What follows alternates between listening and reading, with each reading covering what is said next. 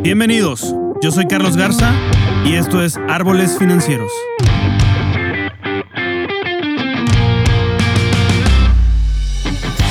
Este es un podcast dedicado al mundo de las finanzas, economía, liderazgo y vida, donde en cada episodio vamos a explorar los cambios que nos llevan a una paz financiera, así como las herramientas de inversión que podemos usar para hacer crecer nuestro patrimonio y lograr la libertad financiera.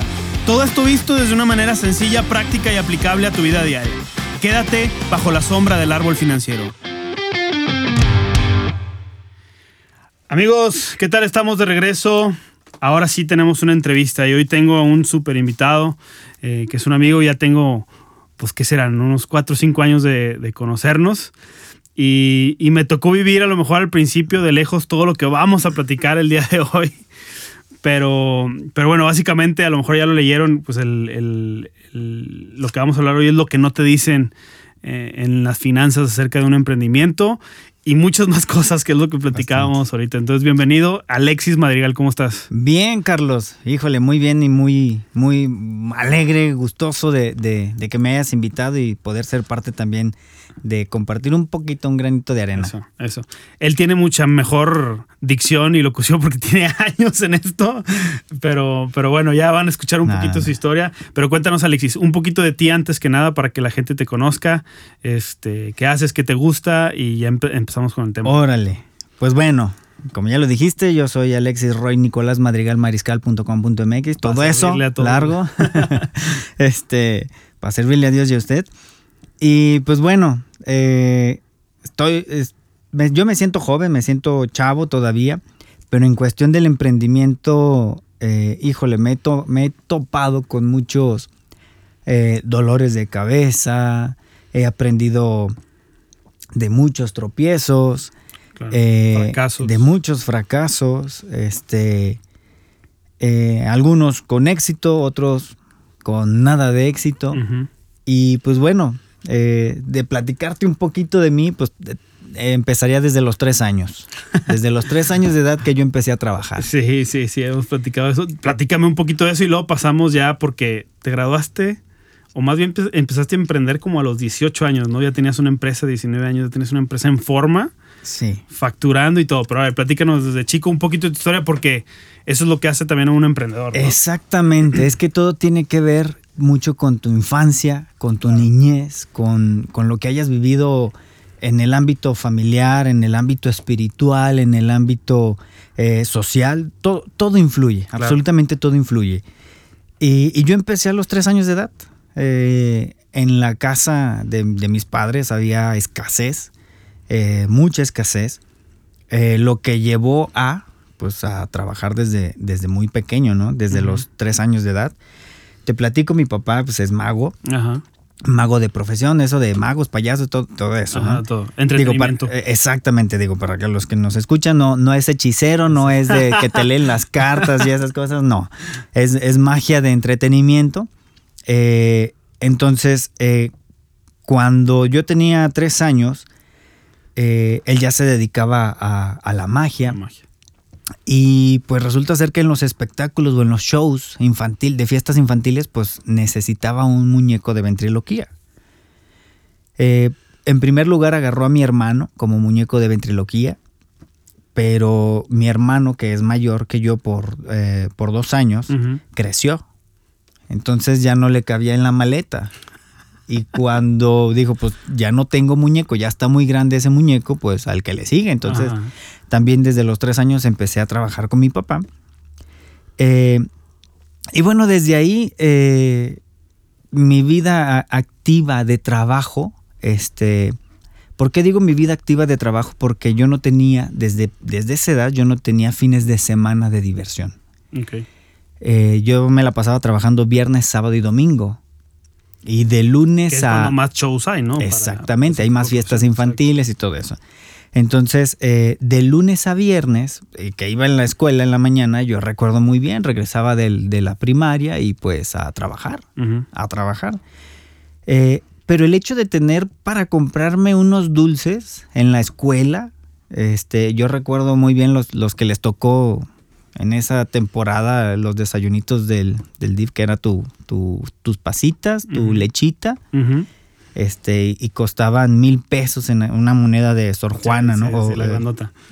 entonces, el comprarme yo eso, yo era, yo era feliz porque Claro. con, con una moneda era lo que me pagaba mi papá. ¿no? Él decía, pues bueno, pues, trabajas, este, también mereces tu, tu moneda de, de, de mil pesos, ¿no? No, que hoy en día no vale nada. ¿verdad? Que ahorita son como 10 centavos, Sí, ¿no? sí, Creo. exacto. Entonces, este, pues desde ahí me, me gustó. Y yo escuchaba mucho a mi papá el, el hecho de, de emprender, de poner un negocio, de poner este negocio, poner gente y todo eso. Eso se me quedó muy, muy grabado. Y nació tanta la, la- las ganas de yo tener mis propios juguetes, porque no tenía juguetes de chiquito, te digo, había escasez. Entonces que dije, bueno, yo me quiero comprar los juguetes, los patines, y empecé a vender dulces. Pero le gané a Domino's Pizza porque eran, mis dulces eran dulces a domicilio. Ajá. Agarraba mi bici, iba, tocaba puerta por puerta, oiga, va a querer dulces, churros, papas, algo. Y me hacían el pedido, me regresaba con mi abuelita a la casa. Este, le decía a mi abuelita, hágame tres churros, dos palomitas, y me regresaba y entregaba los, los dulces, los churros, los palomitas, ¿no? Y desde, desde ahí empecé. eh, me fui a bolear, a bolear zapatos. Yo recuerdo muy bien desde. eh, ya la boleada los empecé como a los seis años Ok. ahí en Zapopan, en la plaza de Zapopan, pues agarraba mi cajita de, de- de zapatos de, para bolear y me iba, me iba a bolear zapatos, este, a los vecinos, cuando se me hacía tarde para agarrar el camión o no traía para el camión, pues me iba igual con los vecinos, oiga, no quiere que le bolee los zapatos o algo, para ganarme dos, tres, este, moneditas. Eso, este... Entre semana eso y, sí, y seguías sí. trabajando con Sí, los fines de semana fin de semana. Eh, nunca dejé de trabajar los fines de semana eh, hasta después que me casé. Órale. que te casaste muy chavo, ahorita platicaremos. Pero... Exactamente, pero entonces eh, me fui a bolear zapatos, todo eso. Te estoy diciendo que entre bolear zapatos, vender dulces, este, y los eventos con mi papá como payaso, como payasito, en la secundaria me invitan a un curso de calidad humana y superación personal. Mm. Entonces, Rarísimo en esa época, ¿no? Bastante, era, era algo. Es más, cuando nos invitaron, a- porque nos invitaron a toda la familia, por lo mismo, la situación económica que, que- que pasamos en, en ese entonces, mi papá tuvo un accidente, este, se volteó y, y- y, pues el dinero, lo poquito, lo mucho que tenían, estuvo fatal. Sí, fue para eso. Entonces, eh, nos invitan a un curso de calidad humana, superación personal. Te digo, yo tenía como unos 10 años, 11 años. Este, y me reventó la cabeza por completo. A tal grado que, que yo me veía y me, me visualizaba con como el orador que estaba ahí enfrente. Yo, yo quiero ser como uno de ellos. Yo, yo quiero verme así. Entonces, desde la secundaria me empecé, más o menos desde sexto de primaria. Era el único niño en sexto de primaria que llevaba corbata. El único, y salgo ahí en las fotos y pues todos con el uniforme de la escuela, pero yo con corbata. corbata. ¿no? Entonces, este, porque desde ahí yo me visualizaba y yo decía, es que si, si quiero ser como él, tengo que empezar a, pues, a vestirme, a creérmela a mí mismo. Que todo eso te lo dijeron en el curso. Todo eso, eh, me una parte me lo dijeron en el curso, pero otra era, era muy interna de mí que, que había un cierto tipo de frustración de no poder tener lo que yo quería tener. ¿En qué sentido? Eh, tenía compañeros muy seguros de sí mismo y yo era, en la primera era bien inseguro. Y desde muy pequeño me di cuenta que mi inseguridad era eh, por medio del- de la falta económica. Ok.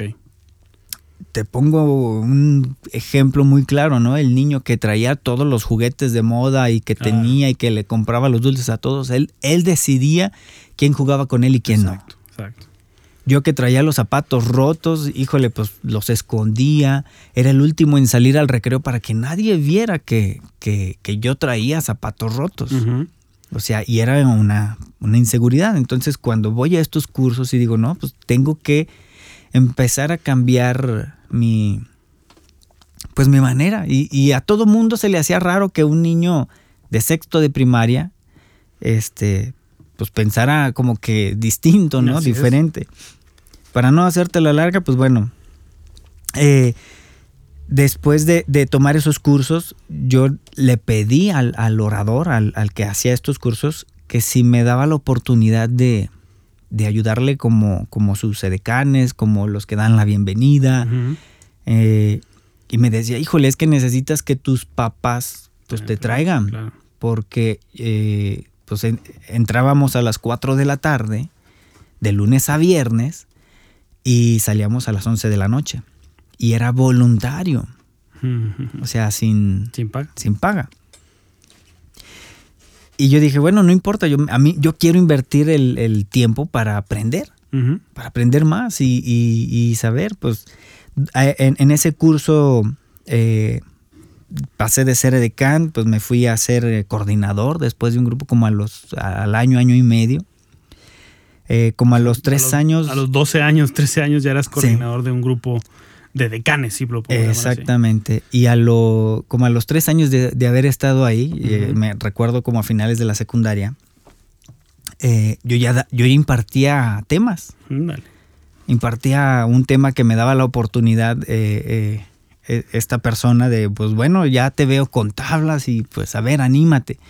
Y por la cuestión del escenario que estaba con mi papá, pues pues al principio te dan nervios, pero ya después le agarras este el, saborcito, sabor y, te empieza, te empieza a gustar, ¿no? A tal grado que, pues bueno, después eh, mi familia, muchos años después, este, pues también decidimos realizar este tipo de apoyo a la comunidad, realizando estos, estos cursos ¿no? de calidad humana y de superación personal. Eh, después entro a la, a la a la prepa, todo mundo se burlaba de mí porque era, pues era payaso, porque en la prepa el fin de semana todo mundo era de... El cotorreo. Vamos a la fiesta en la casa de fulano. Y tú, no, pues voy a trabajar. Uh, qué ¿De qué? De payaso. ¿De qué? De payaso. Entonces, sí, eh, eh, existía mucho bullying en aquellos tiempos, demasiado. y ahora yo creo que... Ahora se llama bullying, ¿verdad? sí, ahora se llama... Antes era la carrilla, ¿no? y carrilla pesada y, y ahora el problema es que ahora ya se ofende, ¿no? Antes aguantábamos y aguantábamos, ¿no? Salías. Exacto, entonces... gracias a, esa parte de, la preparatoria de, de estar trabajando me acostumbré. Me acostumbré a invertir en los fines de semana. Eh, paso a la universidad. Eh, en la universidad no tenía como que pues mucho que hacer. Ya me daba un poquito de penita de decir que era payaso, pero, pero estaba feliz porque ganaba mi dinero, ¿no?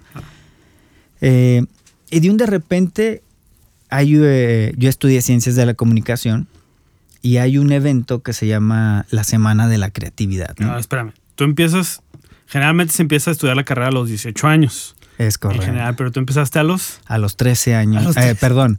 a los 13 años entré a la preparatoria y a los 17 entré a la universidad. Un año, o sea, un año antes de... perdón, a los 10... Es que como mi, cumpleaños es en septiembre y entramos en agosto, entonces entro de 16 y cumplo los 17, ahí. Exactamente. digo, como quiera es un año o dos años antes que la mayoría de la gente. Eh, así es. Normal. Entonces, ¿Y luego ya estás en carrera a los 17 años. Entro a la universidad, hay un evento que hacen de la Semana de la Creatividad. este, y como los compañeros sabían que, yo me dedicaba al ámbito del espectáculo y, esas cosas, eh, pues dijeron, oye, hay que hacer algo que nunca se haya hecho, ¿no? Y por ahí un compañero se le ocurrió, ah, pues Alexis sabe magia, ¿no? Su papá es mago. Y, pues así como que, pues órale, para sacar el evento está, está bien, ¿no? Este, le pido a mi papá los, el equipo, los aparatos, los juegos de magia. Le digo a mi novia, en ese tiempo era mi novia, y oye, pues tú eres mi edecán, ¿no? Este, a ti te aparezco. Actual esposa. Mi actual esposa, exactamente. Eh, y pues lo tomé a manera de jugarrera a manera de juego, pero salió tan bien, tan bien, este, que eh, varios magos de la ciudad vieron el video, porque fue en un teatro, fue montado todo, híjole, como, como muchos magos quisieran haber puesto un, espectáculo, exactamente. ¿Cuál era la ventaja? Pues que la universidad me ponía todo. Oye, ocupo esto, ocupo unas sogas, ocupo el otro, y eso. Y yo nada más me traigo los aparatos, ensayo con, con mi novia, este, le digo cómo se hacen los trucos. Y todo el mundo quedó tan, tan fascinado porque como estudiamos ciencias de la comunicación, se me ocurrió hacer o mezclar un poquito de, de la producción audiovisual con la magia. Entonces, pues grabé unos videos para, para yo interactuar con la pantalla, este, que la pantalla me respondiera, yo ingresar a la imagen, desaparecer en el evento. Este. Estamos hablando de hace qué? Eh, no, hace como unos. Para no hacerte la larga, cuando recién salieron las pantallas de plasma que supuestamente eran delgadas, pero que no, eran nada delgadas. Ya de hoy no son delgadas, pero. Que pesaban unos 50 kilos cada pantalla. Ni, siquiera había redes sociales, no había nada. absolutamente nada. El internet tenía 10 años apenas, yo creo, ¿no? 10, 15 años de haber es empezado. Correcto. Entonces. Entonces, eh, para, para esa fecha era así como que, wow, ¿no? me la rifé y, y varios magos vieron e, esa, ese, esa actuación, ese video. Hiciste viral, haz de cuenta. En VHS me hice viral. Literal. difícil. En VHS me hice viral. Este. Y. Total que mi papá me dijo, hijo, lo haces espectacular. Y varios más me dijeron, no, no, no, es que con eso tú puedes hacer y deshacer aquí en Guadalajara lo que, lo que quieras, ¿no? me emocioné tanto que dije, pues bueno, no tengo nada que perder, ¿no? Entonces, pues decidí, decidí montar eh, mi espectáculo de magia en la universidad. Este, igual como mi papá, fiestas infantiles, este, eh, shows particulares, pero como decidí hacerlo profesionalmente, yo en, en las fiestas infantiles les decía, ¿sabes qué? pues mi costo es tanto. Ay, ¿por qué tanto? Porque yo monto desde dos horas antes, porque te monto las pantallas de plasma que pesaban como... Los estuches me acuerdo que pesaban 100 kilos cada estuche y, y, les, montaba un teatro en una fiesta infantil, ¿no? Entonces, eh, fue tanto el, en ese tiempo el éxito, porque en la fiesta particular yo desaparecía literal. O sea, yo me despedía, muchas gracias, aparecía en la pantalla, en la pantalla este, aparecía mi auto que se iba y ya y la gente no me volvía a ver. Oye, ¿dónde está el mago? No, pues se escondió, a ver, sáquenlo. Y, y por más que buscaba la gente, o, o, mucha gente de que, oye, me quiero tomar una foto con el mago, pues ya se fue. Ya se fue. Ya desapareció. No, no, no. Y, y eso fue como que algo que se pasó la voz muy rápido y mucha gente me contrataba porque les habían dicho que yo desaparecía. Llegó a oídos de, dueños de bares, de antros, este, y me empecé a presentar en bares, antros, en discos. Eh, y eso, este, para un chavito de 17 años que traía pues ya ganaba su buena lana en la, en la bolsa. Claro. Este, pues yo me sentía soñado y realizado. Sin embargo, no era lo que, lo que me apasionaba. Eh, antes de salir de la carrera, pues bueno, decido poner algo conforme a lo que estaba estudiando, ¿no? Eh, que fue una agencia de publicidad y una casa productora. Eh, empezamos con la agencia a poner programas de televisión, a, hacer, a tener varios clientes pues, pues importantes. ¿Esa la, empiezas tú solo? ¿La empiezas junto con tu hermano?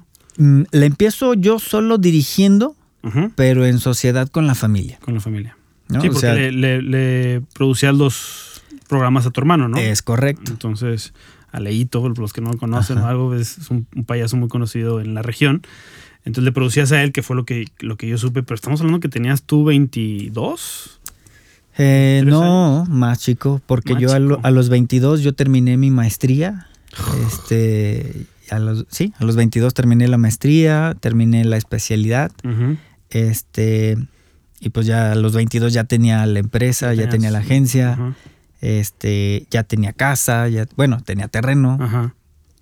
Eh, pues ya, ya, o sea, prácticamente eh, yo había pensado que ya la tenía hecha. ¿no? Ahí, Para ahí la es donde se pone interesante, ¿verdad? Porque Exactamente. tienes 22 años, no quiero decir inexperto, tal vez eras... Pero Pero sí, o sea, inexperto en la parte de... Eras un experto en la parte audiovisual, musical, producción, eh, por la agencia y todo eso, pero a lo mejor no en la parte de manejar las finanzas, de manejar el éxito. a lo Es tan- correcto. Tan, chavo, ¿no? Es correcto. Entonces, eso. ahí es donde se vuelve muy interesante porque eh, creo yo que no importa si tienes 22, 19 o 40 o 50 años, pero cuando te llega el éxito y no estás preparado para él, es donde empiezan a suceder ciertas cosas interesantes. Entonces, Muy interesantes. entonces este, tanto para bien como para mal. Sí. ¿no? Entonces, ¿qué es lo que te empieza a pasar? Porque yo sé que te fue muy bien. O sea, Sí, teníamos cuentas eh, nacionales. eh, te estoy hablando de, eh, de manejarle publicidad a, a eh, Sorteos Tech, que todo el mundo lo conoce, Sí. a Heinz de las ketchup de las papillas, sí, sí, sí. producciones para el Discovery. Eh, que ni Alan por el mundo. eh, bueno, en aquel entonces En te digo, no, no, estaba tan, tan fuerte lo de las redes y YouTube, apenas salía lo de YouTube, Sí, ¿no? Eh, entonces, eh, nos fue muy bien. Empecé a, a- a contratar demasiada gente. En las posadas éramos 70, 70 y tantas personas de, de la empresa, con empleos directos e indirectos. Eh, en oficinas, simplemente en, en la pura oficina éramos 25. Este, ahí, ahí en la agencia. Tú siendo el líder de la empresa. Sí, sí, manejando la, la- la- como director. ¿sí? Como la, la directo. escalaste en cuestión de dos, tres años, como casi nadie o pocos la pueden llegar a escalar, ¿no? Sí, entonces, este, decido casarme después porque todo iba muy bien. Este, financieramente todo estaba muy bien. El negocio iba creciendo. Este, todo marchaba excelentemente bien, ¿no? Eh, y de ahí, de un de repente, eh, tuvimos un, un descalabro, un descalabro financiero, un descalabro, eh, híjole, ¿cómo se puede decir? No sé si llamarlo un fraude o algo, pero fue un, un- un error, un error que, que en mi caso este, fue por no informarme, por no, por no informarte tener- en, en qué sentido. en aspectos financieros, en aspectos contables. Eh, tuvimos un descalabro, este, tuve que recortar personal, este, porque el- el- la- las cuentas empezaron a bajar. Eh, nuestro producción estelar era la de mi hermano, este, el programa en Televisa, Eh, pero la televisión cambió, cambió radicalmente. Te estoy hablando de, de un mes para el otro. eh, el mismo Televisa ya no quería brokers. ¿Qué es esto de brokers? Eh, el broker es cuando tú llegas con tu programa, tu archivo eh, y compras el espacio en televisión. O sea, realmente no es la televisora la que está produciendo ese programa y ni eres tú parte de la televisora. Simple y sencillamente... Este, Estás comprando un tiempo en su canal. Exactamente, tú, nosotros comprábamos el espacio de los 30 minutos y comercializábamos esos 30 minutos y de nosotros dependía la venta de esos 30 minutos, eh, pero nos suben los precios de los brokers. Eh, la producción se nos fue muy costosa porque pues era, era pues, de lunes a viernes el programa. Entonces, eh, el hecho de que nosotros eh, también le subiéramos a nuestros patrocinios, a nuestros clientes, el, el doble o hasta el triple del- de su costo, fue una mecánica de la televisora este, Para sacarlos, ¿no? para sacar a todos los brokers. Porque ellos re- eh, seguían invitando a los a, a sus anunciantes a un precio, a un costo menor. Entonces, pues nosotros estábamos más, más costosos, más elevados, pues total tuvimos que, que cerrar esa producción, ¿no? Eh, pero el problema fue de que mm, en mi caso me confié demasiado. Me confié demasiado de, no, sí, sí podemos, con toda esta mecánica en la mente que, que yo jugaba de motivación personal, de cómo que no podemos, sí podemos, hay que echarle ganas, Es este, exacto, tú exacto. puedes, tú somos... Que no está mal, No. pero ahí mal. es donde, donde entra el que no te dijeron. Ah, no me dijeron inteligencia financiera. o sea, una cosa es la motivación y la Sí, otra claro. es, es, pues echarle ahora sí que el coco. El numerito. Exactamente, ¿no? Entonces yo, es, yo siempre he sido muy emotivo. Ujú. En los negocios siempre he sido muy emotivo. eh, a tal grado de que había gente de que yo les platicaba el negocio, los ponía en práctica y funcionaba. Y hubo familias, personas, amigos que me decían, brother, aquí está la escritura de mi casa, cuando necesites feria, Así. por favor inviértela porque lo que tú haces te, te va bien. Ajá. Lo que tú estás haciendo o donde pongas el, el ojo Sí, sí. se bala. reproduce, ¿no? Entonces, eh, pues total, es- es- eso, eso pasó. eh, eh, hubo un descalabro, empecé a, a despedir gente. eh, cambio yo de contador y pues de la noche a la mañana el contador me dijo, oye, ¿sabes qué? Eh, hay un problema, un problema grave. Y yo, chin, no, pues no sé, ¿qué pasó? Sácala. Pues es que se debe. No, pues como que se debe.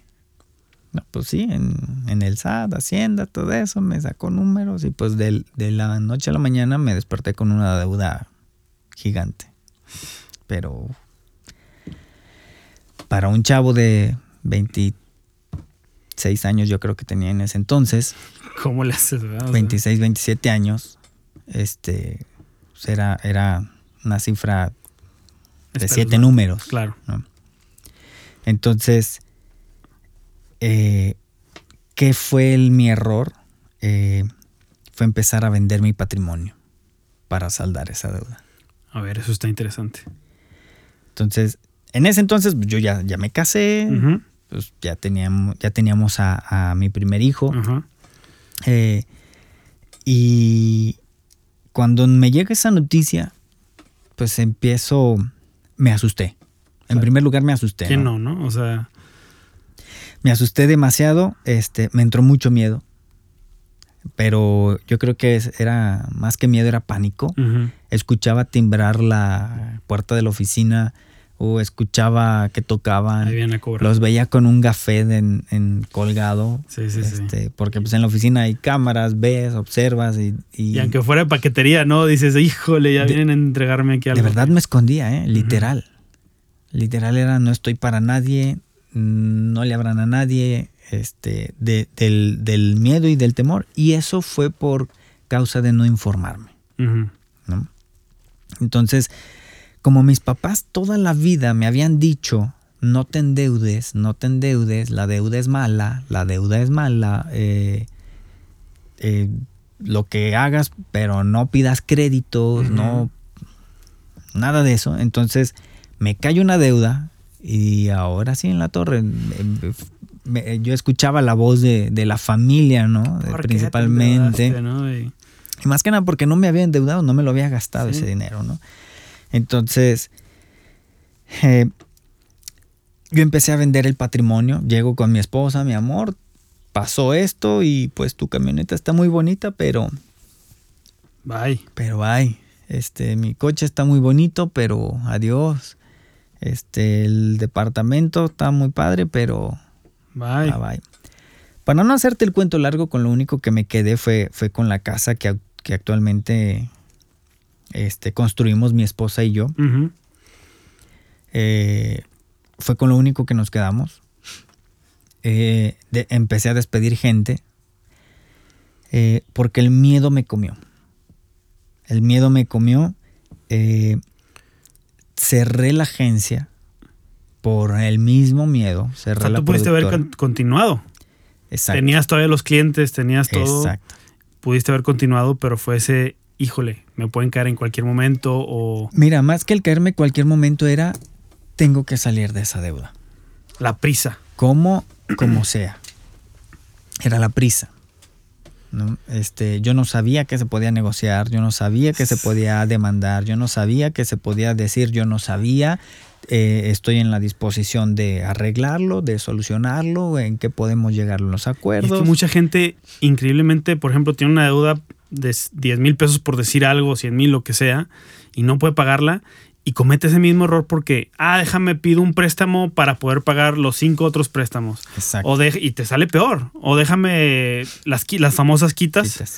que esas te meten en otras broncas que, que no sabemos, que es que no puedes pedir luego créditos, que estás ya sentenciado por el gobierno, etcétera, bla, bla, bla. Muchas cosas, puntos y detallitos que no sabemos por miedo, o sea, porque, chin, tengo que salir en ese momento y está la situación, está el problema. Y como yo digo, y tú lo has escuchado también en el podcast, pues es 80% emocional la cuestión de finanzas y el 20% es, es el numerito, Sí. ¿no? O sea, hay que hacer el numerito, pero cuídate primero Sí, tus la- la emociones, como dices tú, ¿no? Exactamente. Entonces, a mí me decían mucho, los bienes son para quitar los males. Ajá, Y creo que no, no aplica. claro. Yo lo apliqué y me fue mal. Porque me quité de, de los bienes, de, te digo, del patrimonio, eh, de lo que tanto esfuerzo te ha costado Claro. construir. Entonces, este, yo nunca tomé en cuenta, ya hasta después lo aprendí, hasta mucho, te estoy diciendo un par de años, eh, que pues, lógicamente la deuda no es tuya, la deuda es de la empresa. Exacto. Entonces, eh, la empresa es la que tiene que sacar, resolver, este, acomodarse para que multiplique. Me deshice de, de todo el equipo de producción, Oh, wow. de, de todo. De, de- de todo para saldar esa deuda y literal me quedé sin nada, ¿eh? Pero ¿cuál era tu plan? O sea, tú, tú pensabas eso y, y qué? O sea, imagínate que saldabas la deuda, ya vendías todo y luego qué sigue. Cuando tienes miedo y temor, No piensas en eso. es en lo que menos piensas. Lo que, lo que, lo que tú más anhelas es la paz. Ya. Hijo, qué palabrota. Lo que más La anhelas es, es tener paz, es tener tranquilidad, es, es no vivir, eh, es más, es poder dormir, porque ni duermes. Exacto. Porque de verdad te imaginas que en la noche van a ir a tocarte a la puerta de tu casa, ¿no? Entonces, eh, pues bueno, lo que, lo que yo quería era salir de, del- del- del- de esa deuda, ¿no? Entonces, ya salimos de, de esa, este, y me pasó lo que estás diciendo. No tenía un plan. O sea, no había, ok, ya. Y ahora Ya. a volver a, volver a empezar A ver, pero empezar de dónde? de cero. De cero. Ya no tenías Cero. la agencia, ya no tenías la promotora, ya no tenías producción, ya no tenías nada. Nada. Más que el camión que es el que sigo viendo cuando me invitas a tu casa. Exactamente. Pero Exactamente. de cero, de cero, completamente. Sí. O de menos algo. Bueno, no, Mm. de menos algo no. ¿O No, sí? sí, es. eh, bueno, por la deuda era menos, Ajá. menos algo, ¿no? O sea, todavía vendiste todo y tenías todavía deuda. y todavía me quedaba deuda. Híjole. Entonces, este, fue cuando me di cuenta de que, ay, pues, tarugo, ¿no? Hubiera, con el, con el bien no era venderlo, era multiplicarlo. Multiplicarlo. Así es. ¿no? O sea, porque mi miedo era hasta facturar. Me hablaban los clientes, oye, para otra vez para hacer la, la producción de cada mes, ¿sabes qué? No puedo.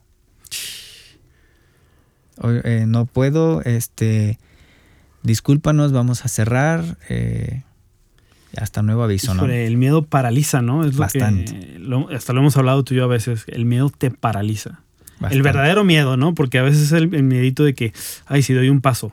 Y, e inclusive, si doy un paso, pues te- no estás dando el paso porque Sí, ¿no? estás paralizado. Y te hace cometer ciertos errores. Demasiados errores, demasiados errores en, en cuestión del miedo. Total, cerré la, la- la empresa y mi esposa y yo decimos, bueno, ok, ¿y ahora? ¿Y ahora qué vamos a hacer? ¿Ya Entonces- tenías a tu hija? Sí, ella eh, había nacido Alexa Ajá. y yo me acuerdo muy bien, no se me olvida el día, de, el día que nació, porque digo, gracias a Dios, eh, hasta ese momento no había yo eh, cerrado los, no había cancelado los seguros de gastos médicos. Ok. Pero tú sabes que el seguro de gastos médicos cuando alguien en, en un bebé, pues te nada más te cubre el parto, pero Sí. los honorarios de los doctores no. Exacto.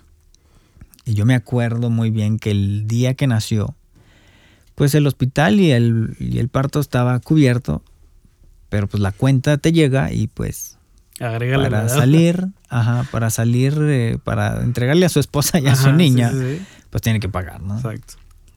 Entonces me acuerdo que ese día, mira, híjole, por acto de Dios, porque me acuerdo que le dije, Diosito, ayúdame a salir ahorita de esto. Porque yo me metí a la cuenta bancaria y pues tres pesos, ¿no? y total que fue del, eh, uno de los últimos clientes que le faltaba hacer uno de los pagos de las producciones que le habíamos hecho. Ajá. Y ese día, a las 12 del mediodía, cayó el pago. Y, y así de, ay, pues ya pude sacar a mi esposa, a mi hija. Le di gracias a Dios, lógicamente, ¿no? Ajá. Pero, este, pero sí, a partir de ahí fue, fue, ok, ¿y ahora, ¿y ahora qué? Ahora, ¿qué? ¿Y ahora qué hacemos, no? Con dos Este- niños. Ya con dos niños, los dos de pañales, Sí. Los dos de leche, los dos de... No, es, es- es- fue una etapa complicada, digo, ahí, ahí el- el- yo vi que es cuando se pule el matrimonio también, ¿no? Eh, ahora yo lo veo, hay muchos empresarios que llegan al éxito y, y siempre, si te fijas, dicen gracias a mi esposa que, que me aguantó, que me ayudó, que me apoyó, Exacto. que porque realmente en los éxitos hay todo eso. Sí. Hay, hay, hay buenas, hay malas, hay más malas que buenas. buenas. Este, pero si no tienes, o lo haces solo, o no lo, o muchos dicen, o lo haces solo o no lo hagas. ¿Por qué? Porque en ocasiones una compañía o una compañera o tu propia familia o tu propia esposa, en vez de alentarte, pues te, Te puede frenar, ¿no? te hunde, ¿no? Entonces, pues ahí yo empecé, empecé a buscar otra vez, otra vez a, a empezar de, pues de cero, Empezar de cero. Eh, ¿Qué hice? Eh, me puse a investigar, empecé a, a- a redes de mercadeo. Uber, eh, recién sal- salía apenas el Uber, este, que también, pues bueno, para una familia no, en mi caso no lo, no lo recomiendo, y más con dos hijos. Sí, este, sí, sí. Es estar ausente, ¿no? Mucho tiempo. Mira, en todo emprendimiento, tú vas a escuchar principalmente los chavos, ¿no? Los jóvenes, no, vamos a hacer esto y le voy a poner y ya tengo solucionado y esto, pero nunca te imaginas, o más bien nunca pones en, en papel eh, lo que puede causar si no. Lo que pasa es que vemos, vemos el resultado, ¿no? O estamos, estamos, ¿cómo lo puedo explicar? Estamos, queremos emprender y queremos emprender porque nos vemos así como tú cuando tenías 10 años. Quiero verme dando la conferencia, dando esto, ¿no? Pero no vemos todo lo que hay en el proceso para llegar a dar esa conferencia, todo lo que sufriste, todo, ahora sí, como dicen, vemos la punta del iceberg, pero no vemos todo el Todo el montón de hielo que hay, que hay debajo del agua, ¿no? Y lo peor es que nadie se ve fracasado. Eh, híjole, Nadie, nadie se ve nadie que- se ve fracasado, exacto. Eh, pero eh, a raíz de que cerré la agencia y hasta este momento he podido an- analizar eh, ahora sí que muchas, muchos, muchas personas. Aprendí en este lapso, híjole, yo creo que lo que no había aprendido en, en toda la vida. eh, eh, nunca yo había, hasta ahorita nunca he eh, trabajado para una empresa. Nunca he sido empleado. Siempre he sido este autoempleado. Autoempleado, así. Eh, entonces, cuando veo yo los números de Uber, ¿no? Que muy padre y todo eso, pues digo, órale, me aviento. Este, mm, me apoyó, me apoyaron un- una persona, me dijo, órale, yo le entro contigo, vamos. Eh, pero nunca, nunca se me ocurrió que estás expuesto a los accidentes. Y fue lo que me pasó a los dos meses de haber sacado el auto de la agencia. Este, en, en primer lugar, yo dije, no, no, yo no voy a trabajar en Uber. ¿no? Yo voy a contratar a alguien. Ujú. Contrato a alguien, lo está manejando. Y este, a los dos, eh, a las dos, tres semanas, digo, no, ¿sabes qué? Es- no dan los números. Ujú. Ujú. No, no, no da, no da. El, el primer mes Exacto. Dije, ¿sabes qué? Con lo que le pago el sueldo, con lo que pago del auto, con lo que... ¿No? O sea, te quedan 300 pesos. Y decía, no, 300 pesos si la leche de los niños los pañales en un día. Eh, sí, exacto. Y yo, no, pues, ¿sabes qué? No va a haber de otra hasta, si, si no es que yo lo manejo, ¿no? Eh, yo lo manejo este, para que no pagar ese sueldo, sino quedármelo yo. Pero nunca pensé que, que los accidentes me iban a pasar a, mí. nadie piensa en eso también. Nadie piensa en fracaso. Nunca me va a pasar, nunca me voy a enfermar, nunca me voy a accidentar, ¿no? Eso es lo que pensamos. Entonces, este, en, en, una madrugada, en la noche, porque yo decía, no, pues si tengo que sacar cierta cantidad, pues tengo que trabajar cierta, ciertas, horas. Este, y total que, pues, me chocan el auto, este, se para el auto tres meses. Eh, supuestamente el seguro tiene un seguro de, de eh, ¿cómo se llama? Cuando te quedas sin trabajo, de desempleo. De desempleo. Pero, pero en el Uber no eres empleado. no puedes como, como comprobarle que, que te quedaste sin empleo. Porque no hay IMSS, no hay bla, bla, bla, Exactamente, exactamente. No hay seguro social, no estás dado de alta en, ante Hacienda, bla, bla, bla, Exacto, entonces como, pues como no, pues el, el, la renta mensual del auto seguía. Y seguía. Otra deuda más. Y la leche y los pañales. Sí, no para, no para. No hay forma de la comida, ¿no? Todo seguía, ¿no? Entonces, eh, sin poder eh, pues, generar ingreso. Entonces en ese ratito me empecé a investigar un, poco de las redes de mercadeo. Muy buena para... Yo lo recomiendo mucho para aquel que quiera aprender a emprender. Ok. ¿Por qué? Eh, no inviertes mucho. Y aparte es, el riesgo es, relacional, ¿no? El riesgo es mínimo. Eh, pero yo de ahí también me di muchas, muchas, entré a una red de mercadeo. Ajá. Eh, me gustó, me fascinó. En primer lugar porque no tienes empleados. Porque no pagas. o sea, tú empezaste a buscar lo contrario a lo que ya tuviste. Exactamente. Completamente lo contrario. Entonces, eh, al momento de entrar... pero déjame te interrumpo ahí con eso. ¿Empezaste a buscar lo contrario por miedo? ¿Por no querer emprender otra vez lo mismo y poder caer en lo mismo?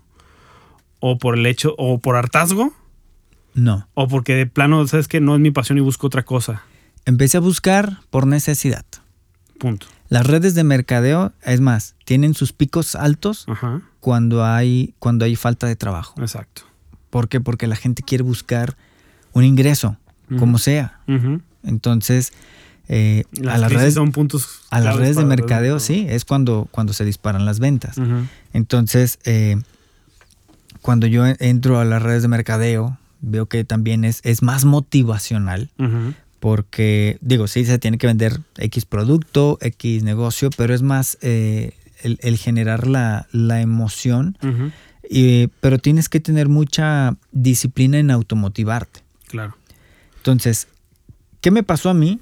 Eh, que me encuentro con muchas personas que en México todas quieren ganar más, todas quieren emprender algo, pero todas tienen miedo.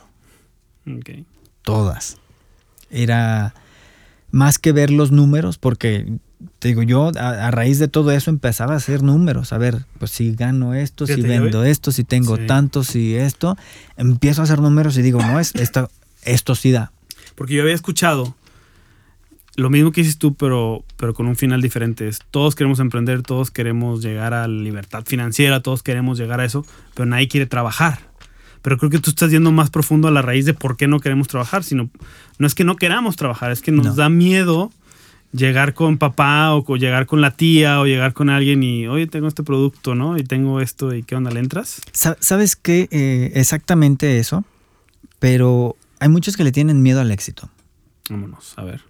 O sea, ah, sabes que tienes eh, la oportunidad, sabes que tienes una herramienta, sabes que tienes este, un producto, sabes que no te cuesta mucho, este, sabes que la inversión es mínima, pero cuando ves que te va bien, muchos se frenan o muchos se paran. Muchos dicen, híjole, ¿y qué va a pasar cuando tenga más? Eh, muchos le huyen a la responsabilidad porque muy, las redes de mercadeo. O sea, es miedo a la responsabilidad. Sí, muchos, muchos te la pintan bonito. Ujú. Ese es un gravísimo error. Muchos te la pintan que no debes de trabajar. Sí, o que eso trabaja sí, desde tu casa, sí, ¿no? Y ese es un gravísimo error Es correcto. porque tienes que trabajar el doble, Exacto. tienes que trabajar más, tienes que trabajar hasta largas horas de la noche. Yo me acuerdo que en las redes de mercadeo eh, yo empecé a abrir mercado en Monterrey, este, aquí en Guadalajara. Eh, a- me aventaba Skype hasta las 3 de la mañana. eh, me levantaba súper temprano para ir a buscar, para ir a capacitar gente. eh, Tras la chuleta, como decimos. ¿no? sí. Entonces, eh, yo al, cuando ingreso y a la segunda semana, tercera creo, pues ya el, el ingreso que, que- que yo percibí era más o menos como entre 5 mil, 6 mil pesos a la semana. Ujú. Eso me, así como que, ay, respiré, Sí, ¿no? respiras, Dije, ay, ya claro. el 20, 20, 24 al mes, ya, este, ya me puedo, ya, ya puedo respirar, ya puedo pagar lo básico. ¿Ya habías pagado todas tus deudas? No, todavía no. Todavía no. No, este. eh, total, este.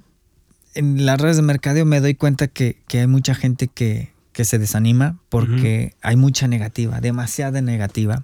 Hay muchos que quieren emprender fácil, pero cuando ven que no es fácil, mejor dicen, no, mejor no. aquí, ¿no? Ajá, entonces eh, yo con mis mismas eh, gastos corriente de casa, de los niños y todo eso, y con la presión en casa, ¿no? De la esposa de, oye, pues es que aquí se come, ¿no? Y se come tres veces al día y todo eso. Pues busco, ¿no? Bu- bu- busco por, por, por otras, este, hay un mil maneras.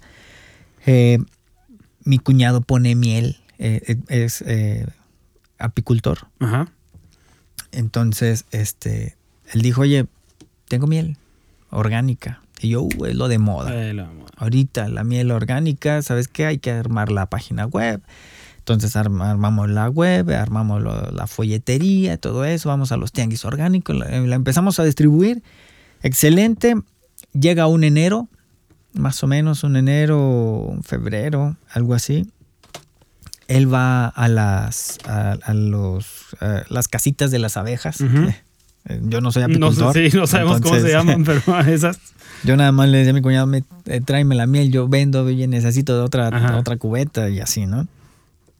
Entonces, este, nos damos cuenta que, que, pues las, mie- el- las abejas, pues también eh, están en peligro de extinción y todo ese año no producieron nada. No había flores, no había, este, Sí, para polinizar. Exacto. Entonces, pues fue así como que otro cubetazo de agua fría de en la torre. Ahora sí, sin miel. Y por más que buscamos con otros apicultores, este, todos tenían la misma problemática.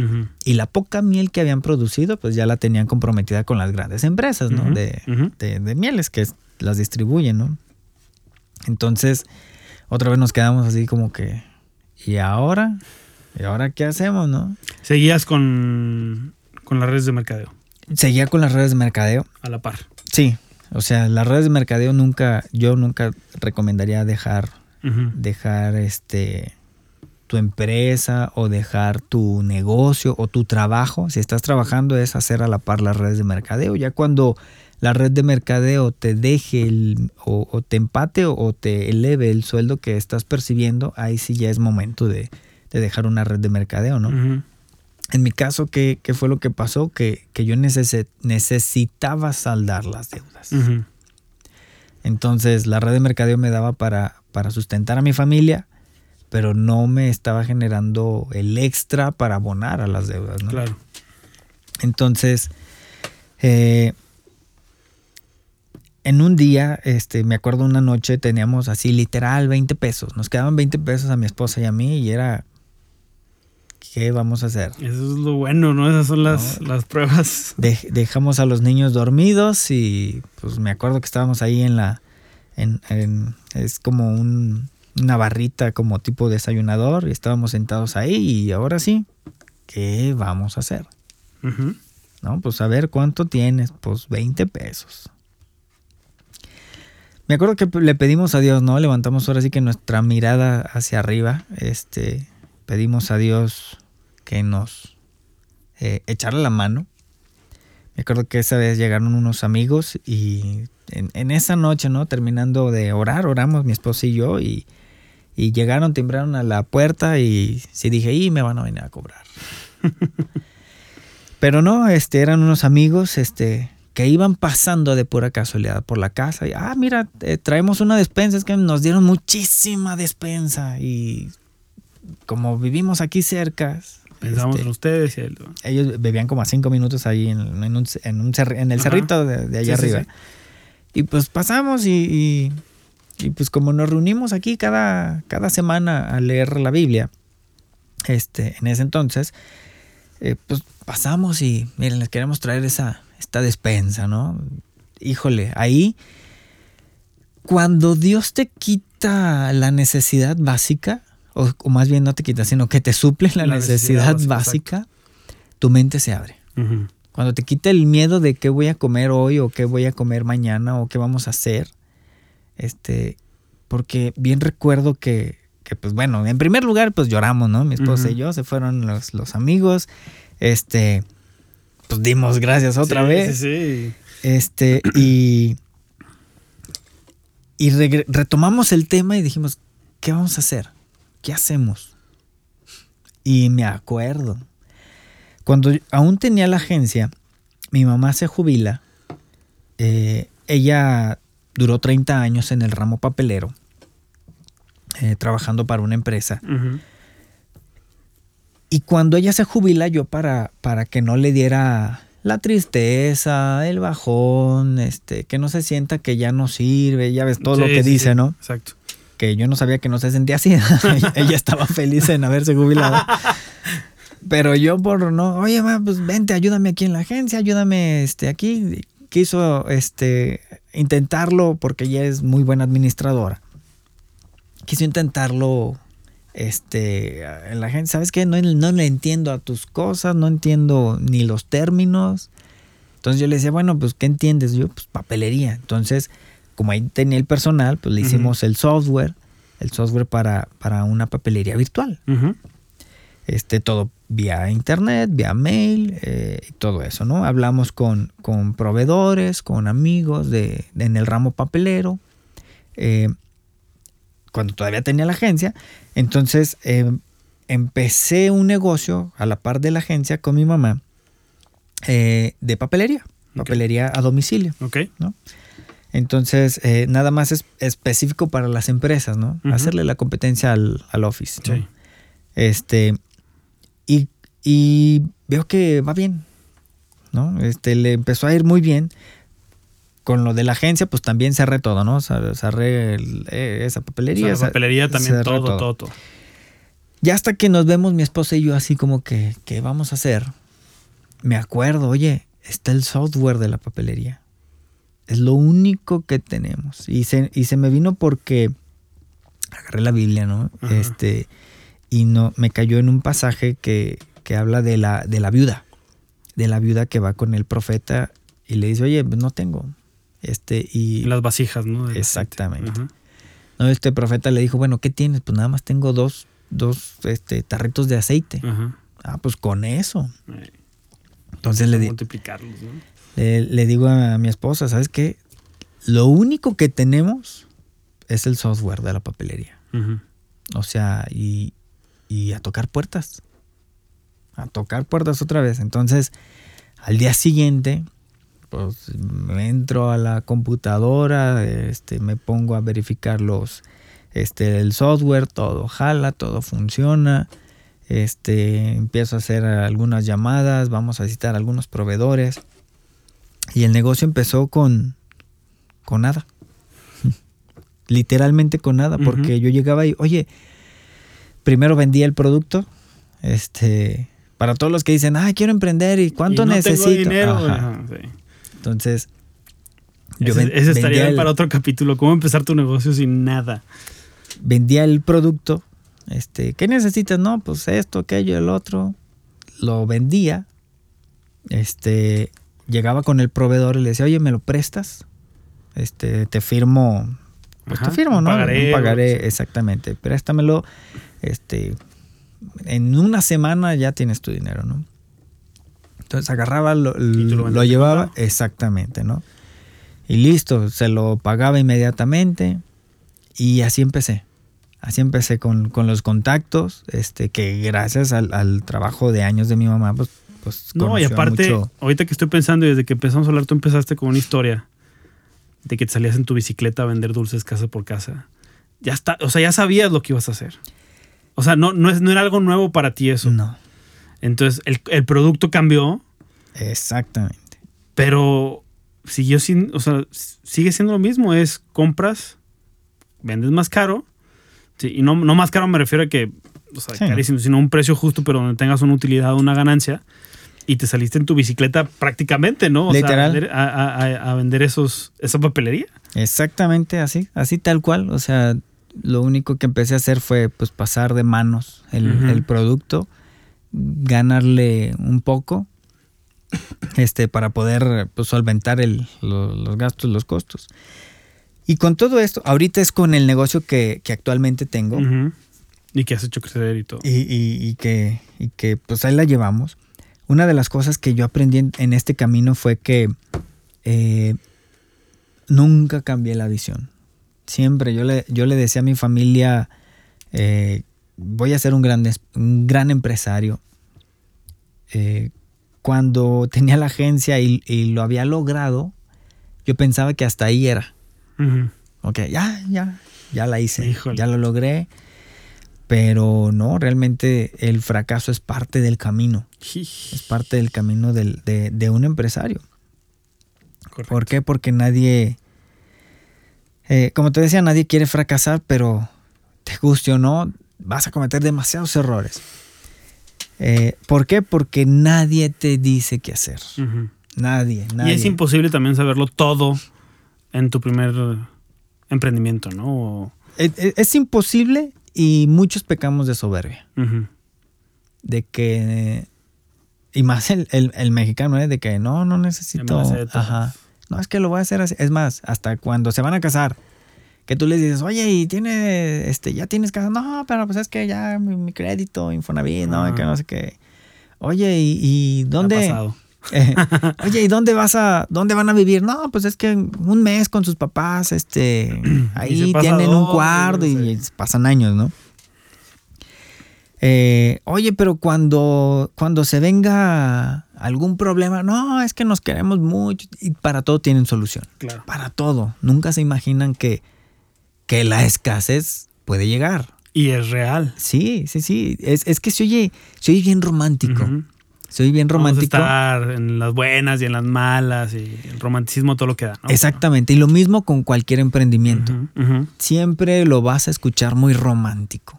muy romántico, ¿no? Lo que te vengan a ofrecer, lo que tú quieras a emprender, siempre lo vas a ver muy románticamente, ¿no? De, de sí, no- mm, nos va a ir bien y, y- y vamos a vender mucho y vamos a, a- a traspasar el, el océano y todo eso. Y está bien que lo sueñes. Yo no, no te digo que no, o sea, No, te digo claro, porque yo, de- yo soy un loco soñador. Este. Y está bien que lo sueñas, pero también está bien que tú veas este cómo jugar tu, tu juego.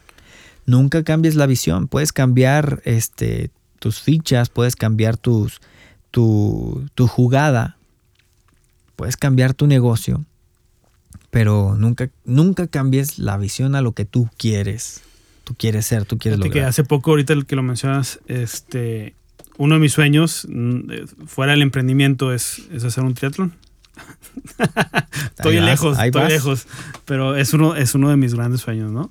Este, por eso me metí a natación hace tiempo y trato de hacer diferentes cosas, pero nunca me he puesto bien a hacerlo hasta, hasta que hace poco, creo que fue la semana pasada, que escuché que el emprendimiento es eso, es, es no enfocarnos en, en el día de llegar a, a la meta. Porque llegas a la meta y ya. Sí. Me explico. Es no disfrutes más la meta, sino disfrutas más el año que te tardas en prepararte. si no disfrutas ese año de preparación donde todos los días te levantas a las 5 de la mañana para entrenar y todos los días estás cuidando tu alimentación y estás cuidando todos los aspectos físicos, mentales, emocionales, espirituales para poder llegar ese día a la meta, tú estás frito. Y creo que lo mismo es con el emprendimiento, porque tienes que, tenemos que disfrutar más el proceso de llegar allí. Y una vez que llegas es, vamos a ver otra cosa, porque es más importante el juego. O sea, o el caso de Ronaldinho, no, sé si te gusta mucho el fútbol o, todo eso, pero Ronaldinho disfrutaba, ganar o perdiera, tú veías que disfrutaba jugar, ¿no? Y se hacía las gambetas y se hacía todo esto. Entonces, disfrutar más el juego que en sí el resultado, que es importante el resultado. Si no tienes resultado, pues no puedes seguir jugando, o te quitan el juego, o te sacan del, del juego. Pero disfrutar el juego te lleva al resultado y no al revés. Pensamos que en el resultado vamos a disfrutar. Exacto. Y es al revés, disfruta del juego y una vez que el resultado es, es, parte de y viene como consecuencia de haber disfrutado todos los fracasos, todas las partes que llevaste a cabo, todas, todo el sufrimiento que los 20 pesos con los que te quedaste un día nada más y el día que no comiste inclusive. O sea, se escucha feo, pero hay que disfrutarlo también. O sea, híjole, eh, sin, duda, eh, mira, no, te quiero decir que, que, disfrutas el, no tener pero debes de, debes de ser agradecido. Correcto. Por los 20 pesos. Exacto. Que eso es lo que a muchos nos hace falta. Que más, eh, más que ver la escasez, es ver lo que sí. Lo que sí hay, lo que sí tienes. Es agradecer por lo que tienes. Exacto. Yo conozco mucha gente millonaria que no es agradecida. Y conozco mucha gente que, no, que es de bajos recursos que agradece absolutamente todo. Agradece el, haber amanecido.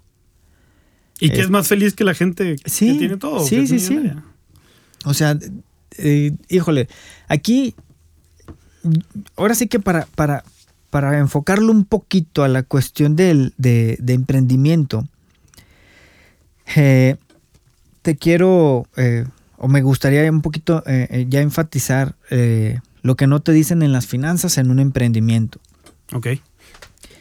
En primer lugar, eh, no te dicen que, tu autoestima va, a determinar mucho en, tu negocio. O que tu negocio va a cambiar tu autoestima. Ok. Eh, si tu negocio va bien, tú te sientes feliz y realizado. Y si tu negocio va mal, pues te vas a sentir de la, patada. sí, sí, sí te vas a sentir del, de, la pata. Entonces tienes que tener el suficiente amor propio para, aún te caigas, volverte a levantar. Correcto. Porque muchos al primero, al primer tropiezo, deciden ya no más. Deciden no seguir esforzándose, no seguir luchando. Este, prefieren mejor ahí rendirse. Entonces, eh, híjole, aún te caigas una, dos, tres veces, pues es tener la, autoestima, el amor propio. Es que no valemos por lo que hacemos, no. valemos por lo que somos, ¿no? Exacto. Y hasta entender eso es donde vamos a, darle la vuelta.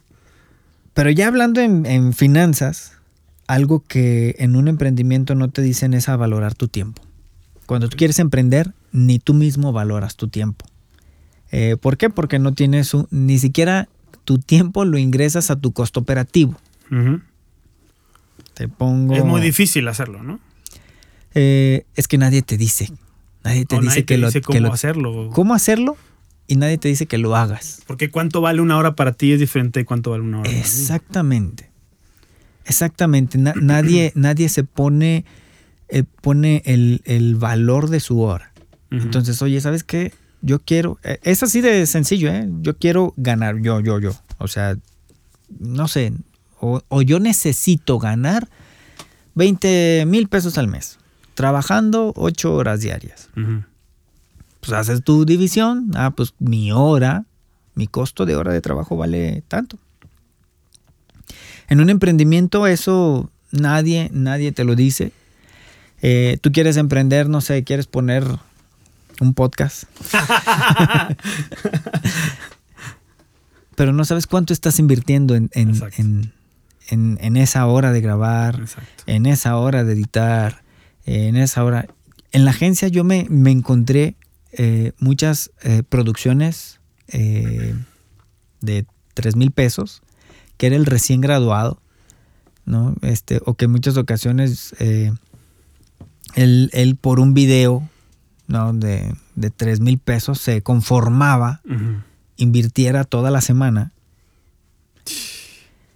Eh, y eso hablaba de que no, ni siquiera tenía idea de su costo operativo, de cuánto se iba a gastar ni siquiera de la luz de su casa Ay. por tener la computadora O encendida. porque trabaja con papá y mamá y Exacto. no le cuesta. Sí, claro. Exacto. Que, que no, no paga la renta, que no. esto. Entonces, eh, como no, no, no tienen un costo operativo, entonces otra persona te va a dar el valor. Ya. Y en muchas ocasiones te va a dar un valor muy bajo. ¿Tú crees que lo hacen porque no saben o porque quieren competir en precio? Lo hacen porque no saben. Porque eh, yo, o sea, me he puesto o me ponía antes ese- esa mentalidad y era, pues sí, pero también, o sea, tengo otros costos, entonces, pues mi tiempo vale y aparte creo también que hay una correlación entre precio-calidad. Mm, sí, pero hay muchos chavitos, ¿eh? Hay muchos chavitos de, de recién graduados que hacen unos trabajos excelente, padrísimos, que yo me quedo, órale, este cuate sí, sí la va a hacer. Ajá. ¿Cuánto por un video de eso? No, pues dame mil. Yo, híjole. O sea, él mismo se está dando... eh, y eso, un empresario que tiene todas las bases y todo el conocimiento, abusa. Mm, ya. ¿En qué sentido? Híjole, no sabes cuántos casos he conocido de que, oye, vamos a hacer esto y vamos a hacer un video o vamos a hacer una producción o para que te des a conocer, porque tú vas empezando y nadie te conoce. Entonces te la planteo como que yo te estoy haciendo el favor a ti de que me hagas el video. Y eso muchos empresarios colmilludos pues aprovechan. Y los chavitos, como no tienen o nadie le has- les ha dicho que se den el valor a su tiempo, que le den el valor, el costo, cuánto les cuesta irse, ya sea en camión, ya sea en Claro. trasladarse de un lado al otro, la gasolina, el tiempo. ¿Y por qué las grandes empresas o las grandes agencias o las grandes productoras, desde la primera cita ya está corriendo el, el, eh, el taxímetro? Taxímetro, Sí. sí. O sea, las, las grandes agencias al, al momento de realizar una, una cita, Ya es ellos ya, exactamente. O sea, ellos ya lo contemplaron. Ujú. ¿Por qué? Pues porque conoces, eh, conocen el, el valor realmente de- del tiempo. Eh, otra de las, o- otro punto que, que, que yo les recomendaría, o lo que nadie te dice en finanzas cuando quieres emprender, son las cuestiones contables, administrativas y literal de, de finanzas. Entonces, yo les recomendaría, híjole, tomen clases eh, básicas por lo menos, porque fue lo que a mí me pasó en la, en la, en la productora. Yo contrataba gente que era experta en ese ramo. Entonces, no me preocupaba. Yo decía, pues ahí están ellos, ellos que se encarguen. Pero como ellos sabían más que yo, que yo, yo nada más veía reportes supuestamente, que todo iba bien, que todo estaba bien, este, pues no, no tenía Sí, una claro. noción, ¿no? Claro. Entonces, después cuando ya con esto de la papelería y todo eso y, y que me siento con contadores y tomo un, un curso de, de contabilidad, eh, de administración, y te das cuenta que, que puedes aprovechar la parte de los impuestos, este, como fue en, eh, fue en mi talón de Aquiles. Sí. este, pues en la, en la segunda dije, no, sabes que déjame, comprendo, ¿no? Por lo menos, o sea, ¿qué puedo hacer, qué no puedo hacer? Porque normalmente un contador te va a decir, pues nada más compra esto, esto y esto. Pide factura nada más de esto, de esto y de esto. Pero no sabes si, si puedes, si no puedes. Sí, O- el, el detalle de la situación de tu empresa, ¿no? Sí, o hay muchos. Financiera y contable. Ahí te va. Hay muchos que creen que un SADCB te va a hacer ver mucho más, más, más padre. formal, más- Exactamente, pero la responsabilidad, nadie te dice que es una responsabilidad más grande, que es una, fiscalmente es una responsabilidad más específica. Exacto. Que tiene sus beneficios, pero también tiene sus responsabilidades. Sí. ¿no? Entonces, que tienes que ir ante notario constantemente para estar levantando las actas.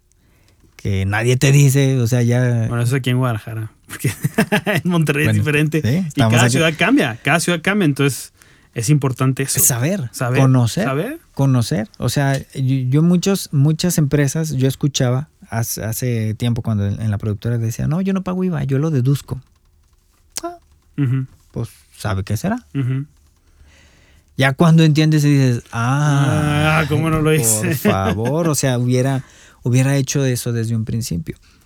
Eh, si no te capacitas fina- eh, contablemente, financieramente, ¿por qué? Porque si te empieza a ir bien, eh, mucho emprendedor comete el error de gastar lo que no es de él. ¿En qué sentido? Eh, pues, ¿sabes qué? Vendí 10 mil pesos. Este, ah, ya, ya tengo 10 mil, mi amor, vámonos a gastar esos 10 mil. Ujú. ¿No? Con la novia, con la esposa, con los hijos, como sea, pero si no tienes una noción de finanzas, te los gastas. Te los chutas, o sea, dices, ah, hoy, hoy me fue bien, vendí 50 mil al mes. ¿no? Por poner un ejemplo, pero no sacó sus costos operativos, su, Gastos fijos, bla, bla, bla.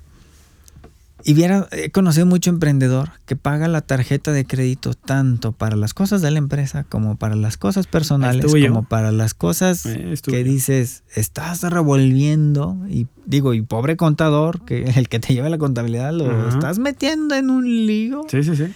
de saber, oh, híjole, y esto cómo lo declaro, y esto sí, y esto no entra, y después tu impuesto tienes que pagar cosas muy elevadas. A mí me pasó de que tienes que pagar esto, pero ¿por qué tanto? Ujú.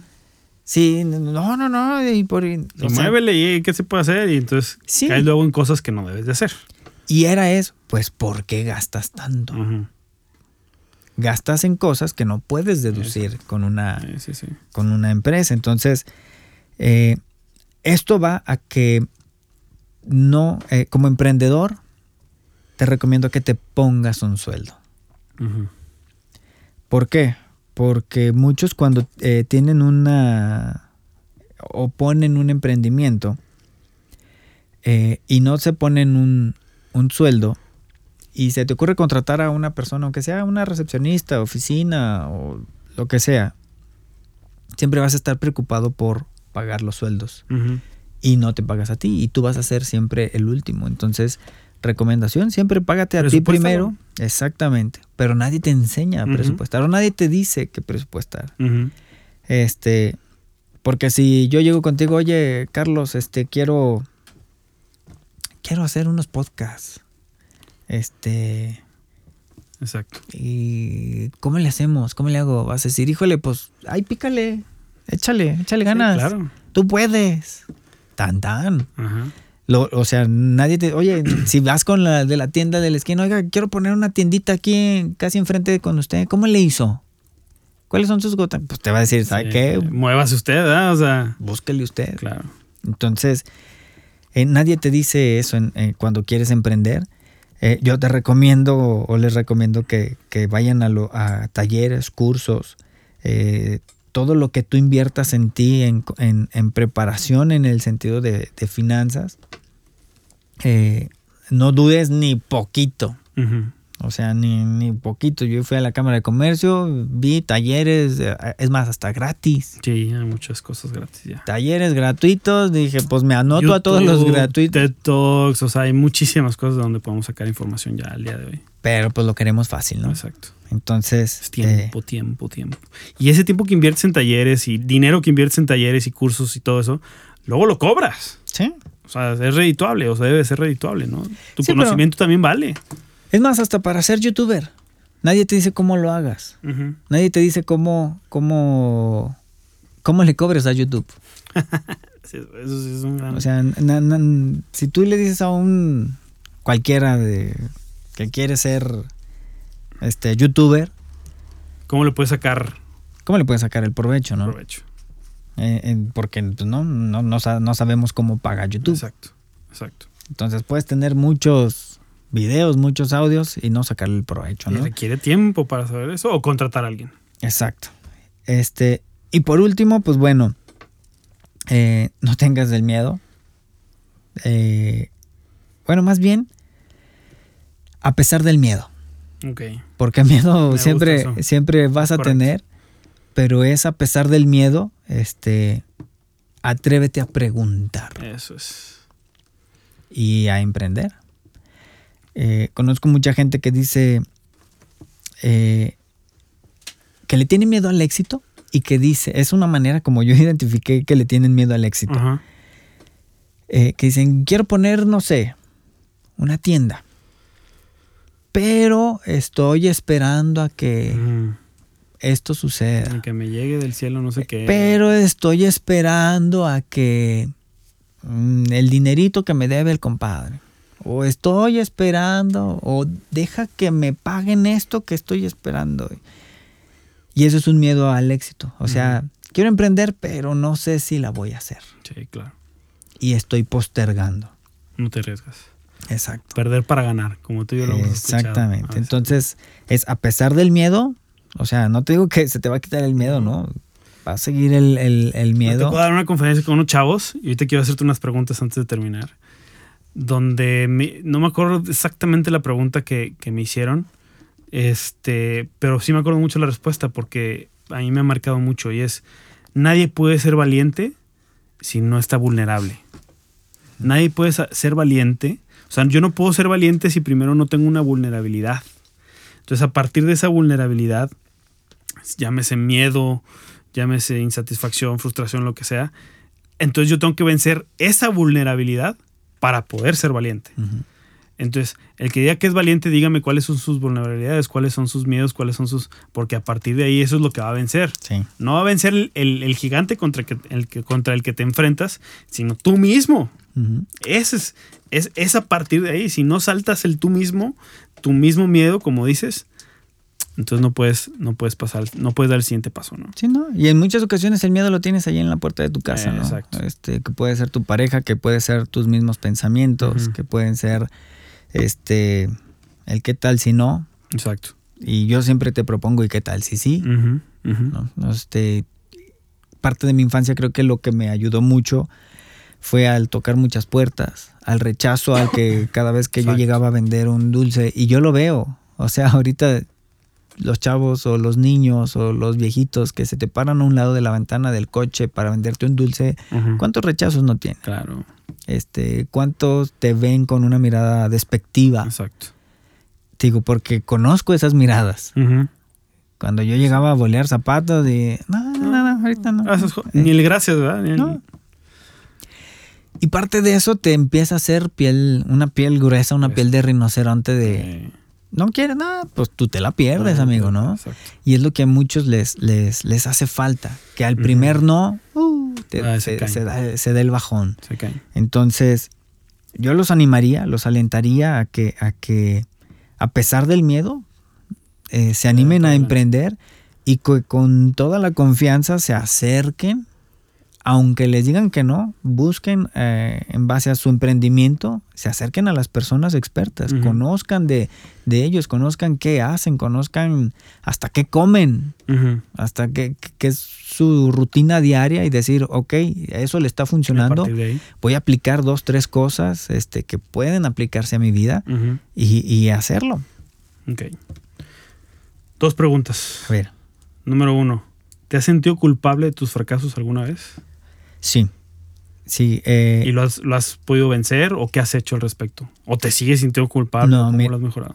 eh, cuando, cuando pasó esto de la, de la agencia y de la productora, tan culpable me, me hacía sentir yo que me olvidé que habíamos socios, que me olvidé que, que, que no era mía toda la responsabilidad. Yo me sentía culpable porque era el director. Eh, yo me sentía culpable porque era el que contrató a las personas. Eh, por lo tanto, hice ese error, lo hice personal. Y eso me llevó a deshacerme de- del, del patrimonio.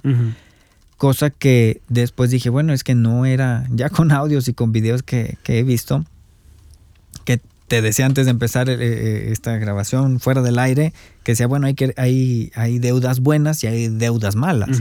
En mi caso era, era una deuda, era una deuda mala, pero no mía, sino de la empresa. Y la empresa, lo que yo debí de haber hecho era multiplicar los mismos activos que había, ¿no? Pero por el miedo y por, por darle una respuesta a los socios de decir ya no se debe nada, mejor decidí vender o cometer el error. Tomaste tú el 100% de la culpa. Exactamente. Entonces, eh, recomendación, nunca te sientes culpable antes de no ver el panorama, completo.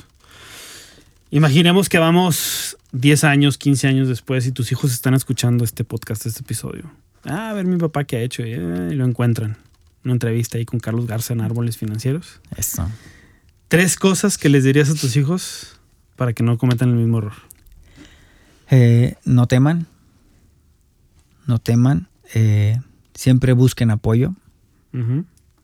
Eh, sería no teman, siempre busquen apoyo. Y la tercera, pero no la más importante, siempre agárrense de la mano de Dios. Cuando en mis peores momentos siempre vimos la mano de Dios ahí y me di cuenta, porque yo le pedí a Dios siempre que me dejara ser un gran empresario entendí que parte de los fracasos era parte del forjar el carácter, parte de forjar, eh, parte de forjar eh, tu, tus emociones. Eh, entonces, creo que, y nunca nos hizo falta que comer, a pesar de que, de que nos fue, nos fue mal, siempre había que comer. Este, entonces, por alimento nunca, nunca, a casa, o sea, techo, alimento nunca faltó y, ahí vemos la, la, mano de Dios y junto con mi esposa es, lo que, es lo que siempre decimos, ¿no? O sea, si no fuera por Dios, yo creo que, yo creo que hubiese pasado mil y un cosas completamente distintas y es por eso que vemos a muchas personas o muchos empresarios que toman la decisión de quitarse la vida que toman la decisión o, o, líderes. Por algo tan banal como el dinero, ¿no? O sea, que Sí, Sí, es importante, pero es por el dinero, por un desánimo, por, por un problema, este, eso te puede llevar, ¿no? Entonces, si no es de la mano de Dios, híjole, es, es, más difícil, es más, es más complicado. Eso sería lo que, lo que yo les, les diría a mis hijos, o sea, nunca teman, siempre busquen ayuda porque eh, no, normalmente no queremos ser eh, soberbios en nuestra propia opinión. El decir, no, yo las puedo. Yo las puedo, sí. No necesito consejo. Exacto.